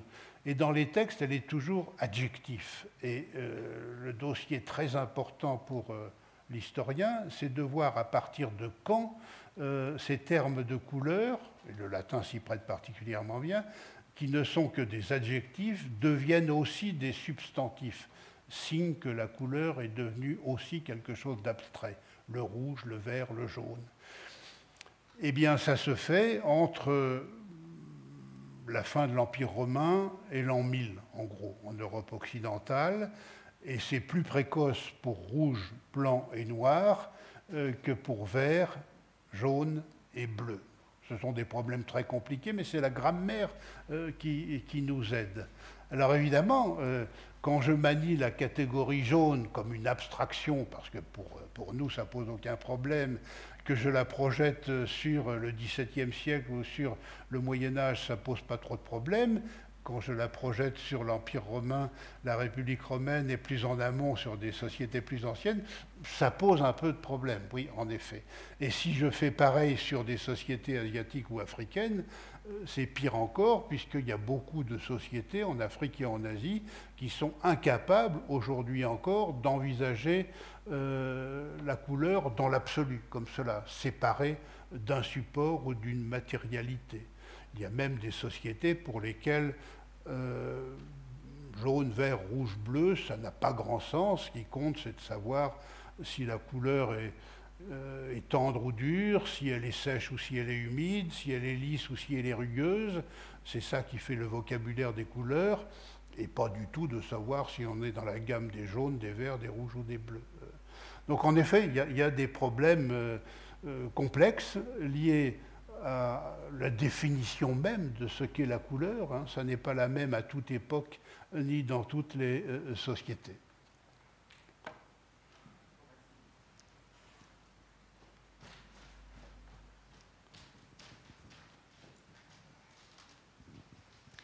Bonsoir, euh, merci beaucoup d'être euh, là ce soir. C'était vraiment un exposé passionnant. Je suis moi-même une grande passionnée de couleurs. J'en ai récemment fait mon quotidien puisque j'ai ouvert un magasin de peinture ici à La Chaux-de-Fonds qui s'appelle Lazuli, donc plutôt bleu que jaune. Et à côté de ça, je suis aussi la maman d'une petite fille euh, de 3 ans qui, il n'y a pas longtemps, m'a demandé Maman, pourquoi tu t'habilles toujours en noir? Et j'étais un peu empruntée euh, pour lui répondre. Et j'aurais voulu avoir votre avis sur ce fossé qu'il y a entre le monde de l'enfance, qui est toujours hyper coloré, enfin qui est en tout cas actuellement très coloré, que ce soit dans les chambres des enfants, mais aussi dans, leurs vêtements, et le monde de l'adulte, où on a euh, des fois l'impression qu'on a perdu en fait cet amour qu'ont les, petits euh, pour les couleurs, et aussi de savoir, euh, puisque vous êtes historien, si ça a toujours été ainsi, s'il y a toujours eu, on a toujours différencié le monde de l'enfance du monde de l'adulte avec euh, une différenciation de, couleurs. Merci beaucoup. Alors une remarque générale, euh, euh, les couleurs foncées, les couleurs tristes, le noir, le gris, le brun, ce sont des couleurs. On ne peut pas les exclure du monde des couleurs. Hein. Je suis toujours étonné quand je lis dans des magazines de mode au printemps ou au début de l'été, euh, vivez le retour des couleurs, comme si les couleurs étaient parties pendant l'hiver. Euh, euh, ce qu'il faut comprendre, c'est vivez le, retour des couleurs vives, quelque chose comme ça. Mais les couleurs non vives sont aussi des couleurs. Les couleurs ternes, ce sont des couleurs. Donc, prenons la totalité des couleurs. Alors, par rapport au monde de l'enfance, euh, ce sont les adultes hein, qui fabriquent le monde de l'enfance. Hein. Ce sont les adultes qui euh, décorent la chambre de l'enfant, qui offrent des jouets de telle ou telle couleur. Euh, et ça finit bien sûr par avoir un, relatif impact sur les enfants. Du point de vue historique, ce sont à des dates très très récentes qu'apparaissent les pratiques chromatiques différentes pour distinguer le monde de l'enfance du monde des adultes, du moins dans euh, la culture matérielle et la réalité de, la vie quotidienne. pendant très longtemps, mis à part la toute petite enfance, les enfants sont habillés comme les adultes avec les mêmes couleurs et ont des activités réduites, mais qui ne sont pas tellement différentes. À partir de 7-8 ans, il n'y a plus aucune différence, euh, non seulement dans l'Antiquité au Moyen Âge, mais même encore en plein XVIIIe siècle. Donc c'est plutôt une création du, XIXe siècle, voire du début du XXe siècle, que cette euh, séparation euh, qui va conduire à un culte de l'enfance, de la petite enfance, qui n'existe pas dans les sociétés plus anciennes. Ce qui existe, en revanche, ce sont, sur le plan purement spéculatif, euh, des âges de la vie associés à telle ou telle couleur. Alors on peut distinguer 4, 6 ou 7 âges de la vie. Euh, les échelles chromatiques les plus récurrentes au Moyen Âge et au début de l'époque moderne, dans les encyclopédies, dans les traités de blason, dans les manuels d'iconologie, sont euh, euh, toute petite enfance blanc, enfance bleue, jeunesse vert, âge mûr rouge, déclin de l'âge mûr jaune, euh, vieillesse noire, et extrême vieillesse, retour au blanc, hein, et mort. Hein. Euh, la mort, dans les sociétés anciennes, euh, ça n'est pas le contraire de la vie, hein, c'est le contraire de la naissance. Euh, donc c'est normal que mort et naissance soient associés à la même couleur. Merci, il y avait une question là. En attendant que j'aille là-bas, d'où vient l'histoire de cette expression rire jaune, si vous aviez un quelque chose à nous dire Rire jaune, c'est un rire, euh, comment dirais-je, qui n'est pas souhaité, euh, qui est simulé. C'est un rire d'hypocrisie. Euh, donc il emprunte la couleur de l'hypocrisie, du faux semblant, du mensonge, qui est le jaune. J'ai une question sur un domaine un peu spécial, c'est le roman policier. Oui. Qui est souvent d'ailleurs, en français, roman noir on a la série noire. Qu'est-ce qui fait qu'en italien, ça s'appelle des gialli, des jaunes? Oui. Euh, j'ai lu pas mal de choses à ce sujet. Il y a différentes hypothèses. Les plus solides font remonter l'expression aux années 30 et à une collection à couverture jaune de romans à énigmes euh, publiés par euh, l'éditeur euh, Mondadori, Mondadori, oui, c'est ça, qui a lancé la mode en Italie, timidement au début, puis ça rebondit à partir des années 50, et un giallo, c'est devenu un roman policier à cause de la couverture, au point que ça a influencé, à la fois en Grande-Bretagne et en France, certaines couvertures de, romans policiers. C'est la piste la plus solide que, j'ai trouvée. Elle est un peu décevante parce qu'elle est très matérielle, mais euh, je, n'en vois pas beaucoup d'autres. Cela dit, d'un point de vue général, c'est intéressant toujours de comparer euh, les variations de couleurs d'une langue à l'autre ou d'un pays à l'autre pour un même objet ou une même qualité, un même défaut. Euh, par exemple, en France, quand, quand on est ivre, on est noir. En Allemagne, on est blau, sein, c'est être ivre, hein, on est bleu. Euh, euh, les contes de fées, par exemple, varient beaucoup quant à leur couleur d'une langue à l'autre ou d'un pays à l'autre. Des contes bleus, des contes verts, des contes blancs, des contes violets. Voilà. Cela dit, d'un point de vue général, euh, pour ce qui est de l'histoire et de la symbolique des couleurs, mis à part des points de détail comme ceci, euh, la culture européenne fait bloc. Hein. Il n'y a pas beaucoup de, variations. En revanche, si on passe, euh, euh, je sais pas, au Japon, à l'Afrique noire ou même à l'Amérique du Sud, ça, donne des choses assez différentes. Et en ce qui concerne les gilets jaunes, oui. Vous avez une idée de d'où ça vient? À part le gilet qu'on porte quand il y a un accident Oui, c'est, comment dirais-je, par rapport à l'histoire du jaune depuis le paléolithique, c'est quand même un point de détail très récent et très minime, mais c'est une affaire euh, de prix de l'essence, de limitation de kilomètres heure euh, sur les routes, une affaire de voiture au départ.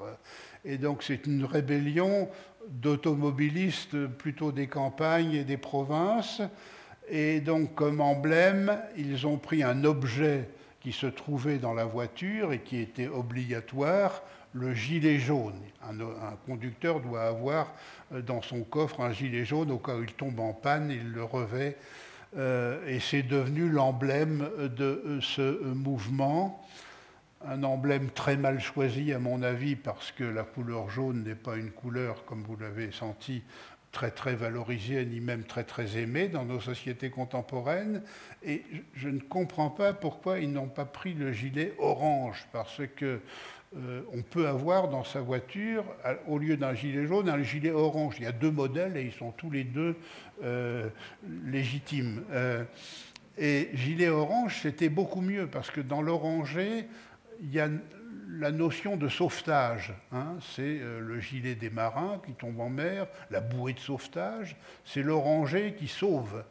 Et euh, l'idée, c'était de sauver une population ou une France oubliée, en quelque sorte, par la République, qu'il fallait sauver. Donc l'oranger aurait été beaucoup mieux venu. D'autant qu'il y avait l'exemple de la révolution ukrainienne euh, en 2003-2004, euh, révolution orange, puisque c'était cette couleur qui avait été choisie par les opposants au, régime quasi dictatorial qui était en place ça aurait été mieux. Euh, Gilet jaune, à moins que ça contribue à revaloriser la couleur jaune.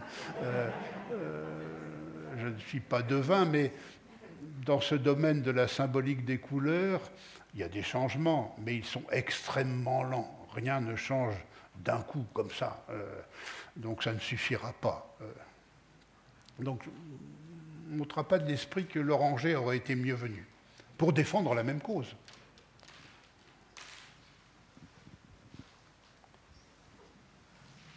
Euh, est-ce que l'amour et les propriétés des pierres semi-précieuses sont aussi liées à leur couleur, par exemple? Est-ce qu'il y a une euh, similitude? L'amour et les propriétés des pierres semi-précieuses, par exemple, est-ce qu'il y, euh, y a une corrélation entre l'ambre et la couleur jaune, par exemple, dans l'histoire? Alors, les pierres peuvent être un terrain d'enquête pour cerner la symbolique ou la hiérarchie euh, des couleurs à telle ou telle époque. En effet, euh, euh, quand on prend les encyclopédies du Moyen Âge et qu'on fait la liste des objets qui évoquent les couleurs, il n'y en a pas beaucoup. Hein. il y a les pierres précieuses, il y a les fleurs, il y a les papillons, et à la fin du Moyen Âge, les perroquets. ou certains oiseaux, disons, mais surtout les, les perroquets. Donc couleurs et pierres précieuses, c'est important. Et au fil du temps, la hiérarchie n'est pas toujours la même, mais il y a quand même euh, euh, quatre pierres qui se dégagent, le saphir, le rubis, l'émeraude et le diamant. Euh, et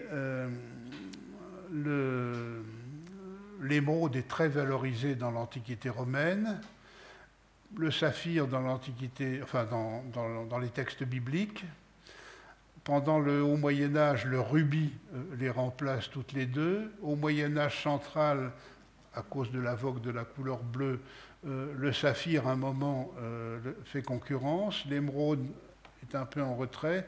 Et puis à la fin du Moyen Âge, parce qu'on sait le tailler différemment, le diamant emporte tout et est resté la, la, première pierre dans la hiérarchie.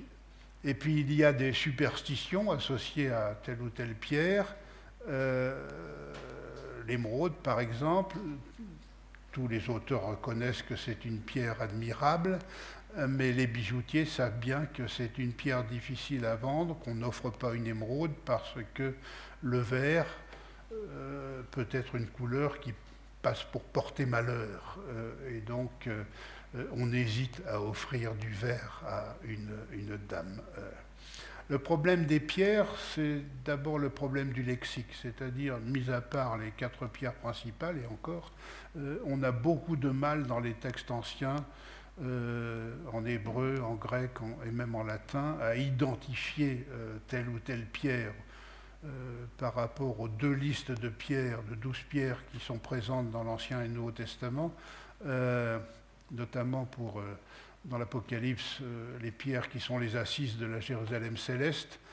Il y a eu une bibliographie considérable, chaque auteur voyant dans les noms euh, des pierres différentes, euh, le, même nom d'ailleurs, aussi bien en grec qu'en latin et probablement en hébreu que je ne connais pas, le même nom sert à, à, nommer différentes pierres, et la même pierre est nommée par différents noms, donc ça pose des problèmes très très euh, compliqués.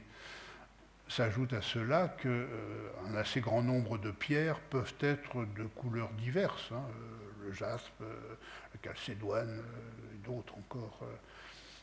Donc c'est un domaine très très compliqué que celui des pierres précieuses et du point de vue historique, à ce jour, il n'existe pas de livre scientifique satisfaisant, même collectif, euh, sur l'histoire des pierres précieuses euh, dans le monde occidental. Euh, moi, j'avais une question un peu sur ce que vous avez dit avant. Je me suis posé la question quand vous avez dit à la fin que si vous travailleriez dans le domaine de la mode ou comme ça, vous essayeriez de revaloriser le jaune. Et du coup, l'idée du facteur d'avoir un endroit où on peut valoriser une couleur, est-ce qu'il y avait ça dans le, enfin, dans le cours de l'histoire qui a fait que euh, le, jaune a été dévalorisé? Est-ce qu'il y avait un facteur comme la mode actuelle qui a porté contribution à la dévalorisation de la couleur? Oui, c'est l'histoire des systèmes de valeurs euh, que soulève votre question. Euh, il y a des périodes et des sociétés où faire écart, c'est valorisant, et des périodes ou des sociétés où, au contraire, faire écart par rapport euh, au cas général ou à la norme, c'est très dévalorisant, très péjoratif. Hein. Euh, dans nos sociétés euh, d'aujourd'hui, faire écart par rapport à l'habitude, au cas général, etc., ça met en valeur, ça peut être bien vu, c'est original, ça peut prendre, lancer une mode. Nous, nous, vivons un peu sur cette idée-là qui est une idée fausse, je vais le préciser, euh, mais dans la plupart des sociétés que j'étudie, moi je suis médiéviste, euh, euh, non, c'est le contraire. Hein. D'abord, c'est une forme d'orgueil extraordinaire que, vouloir être différent des autres, donc c'est un péché affreux, dans un sens comme dans l'autre. un, roi comme Saint Louis, qui dans la deuxième partie de son règne, euh, par humilité, par vœu de pauvreté, s'est habillé plus modestement qu'un roi euh, s'habillait généralement au milieu du XIIIe siècle.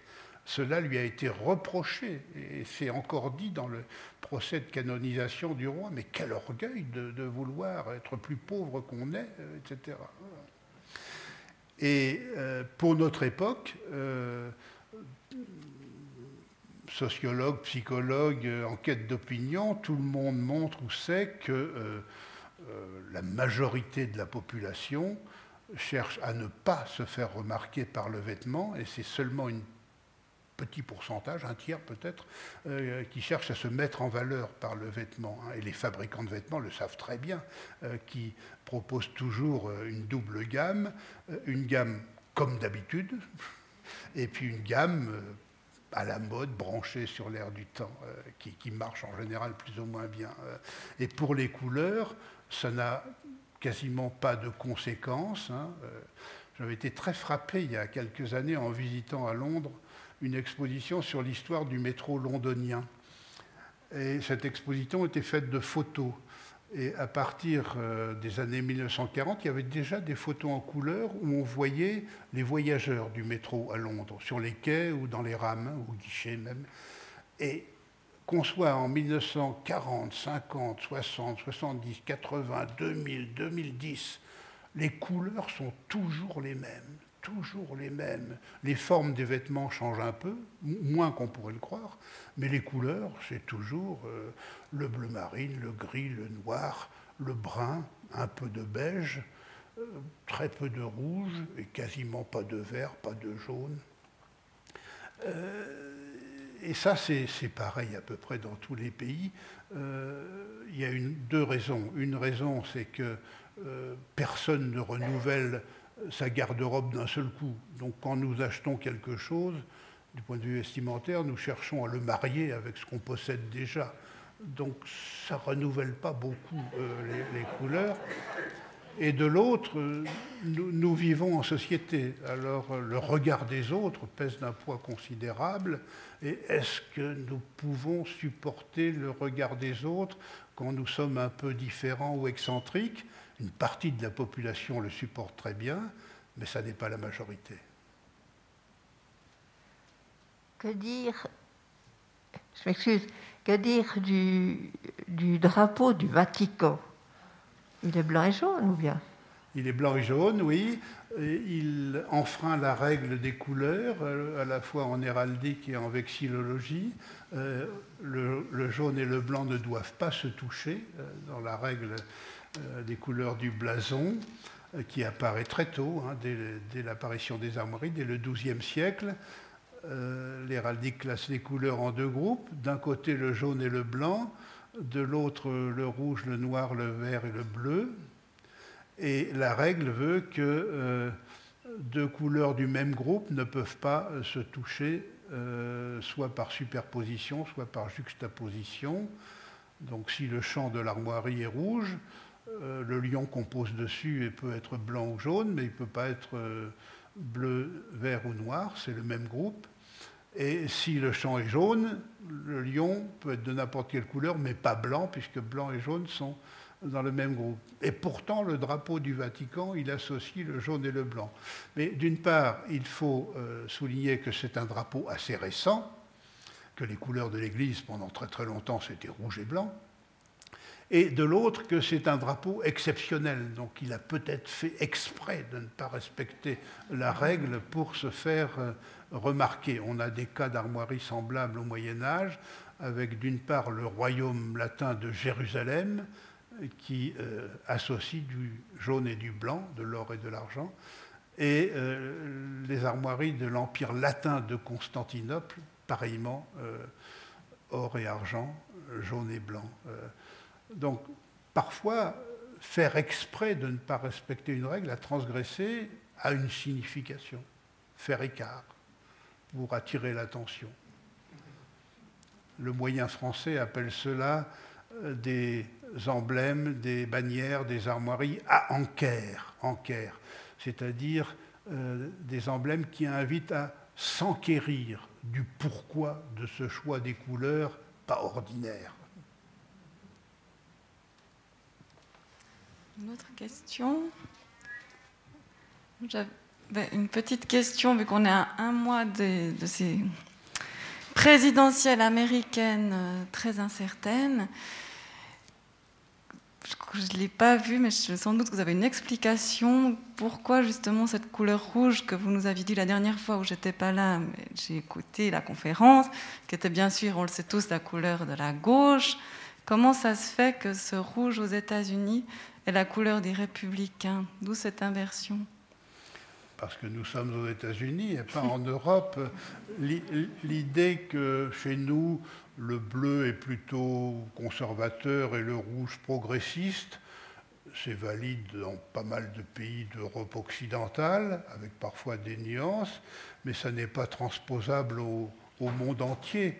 Euh, et j'en ai fait une amère expérience quand j'étais jeune. J'avais fait une conférence euh, à Québec, donc j'étais au Québec et j'avais dit un propos du même genre, euh, en gros, euh, le bleu c'est la droite et le rouge c'est la gauche. Qu'est-ce que j'avais pas dit Au Québec, c'est comme aux États-Unis, c'est le contraire. Donc ça ne vaut pas à l'échelle de, la planète.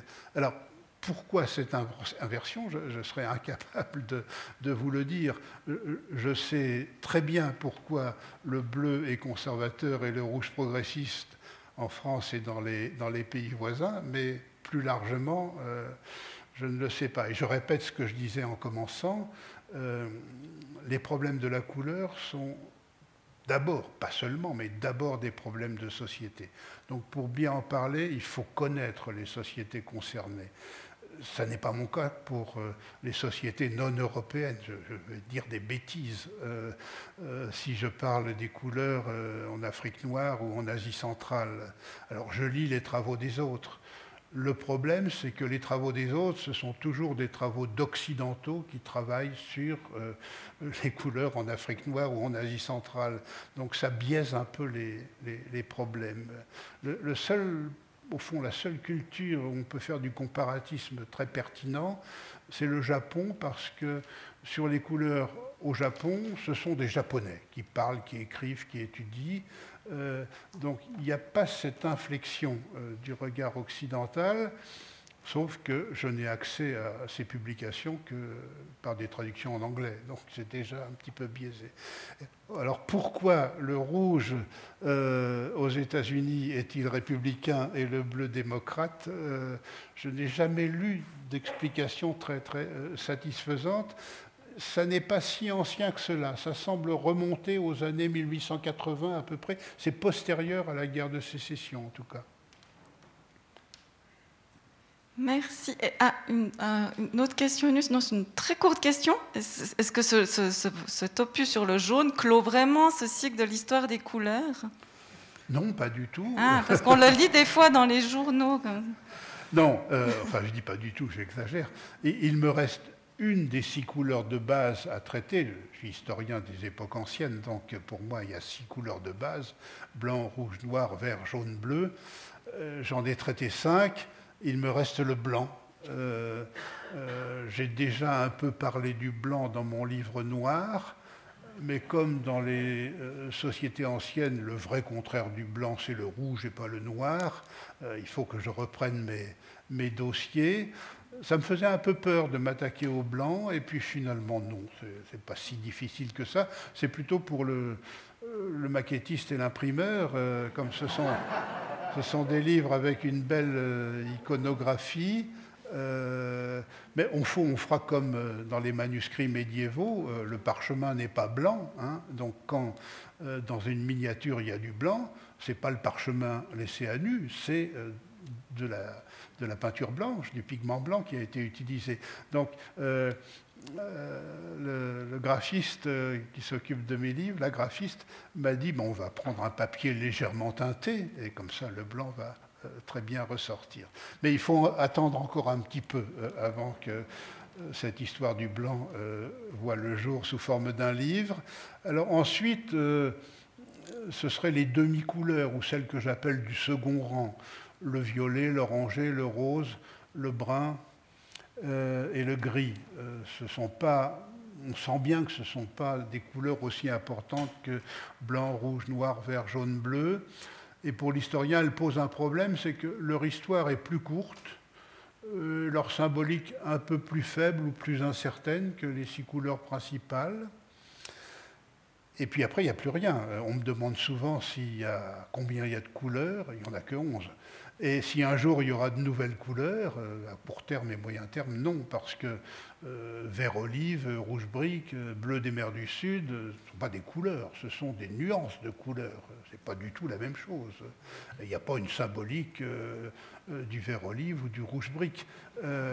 donc dans l'avenir, il y aura des, des, milliers, des milliards de nouvelles nuances de couleurs. mais il n'y aura probablement pas de nouvelles couleurs, puisque ce sont, pour les Occidentaux en tout cas, des catégories abstraites. Euh, c'est pour ça que je suis toujours sidéré quand je vois, euh, à propos d'ordinateurs par exemple, qui peuvent gérer des millions ou des milliards de couleurs. Qu'est-ce que ça veut dire, des milliards de couleurs euh, L'œil humain distingue à peu près 250 ou 300 nuances avant de tout mélanger. Et les langues, même dans le vocabulaire poétique, technique, etc., ne disposent pas d'un lexique suffisant pour décrire des millions de couleurs. Donc qu'est-ce que ça peut être des couleurs que l'œil ne voit pas et que la langue ne peut pas nommer? Quel est l'intérêt?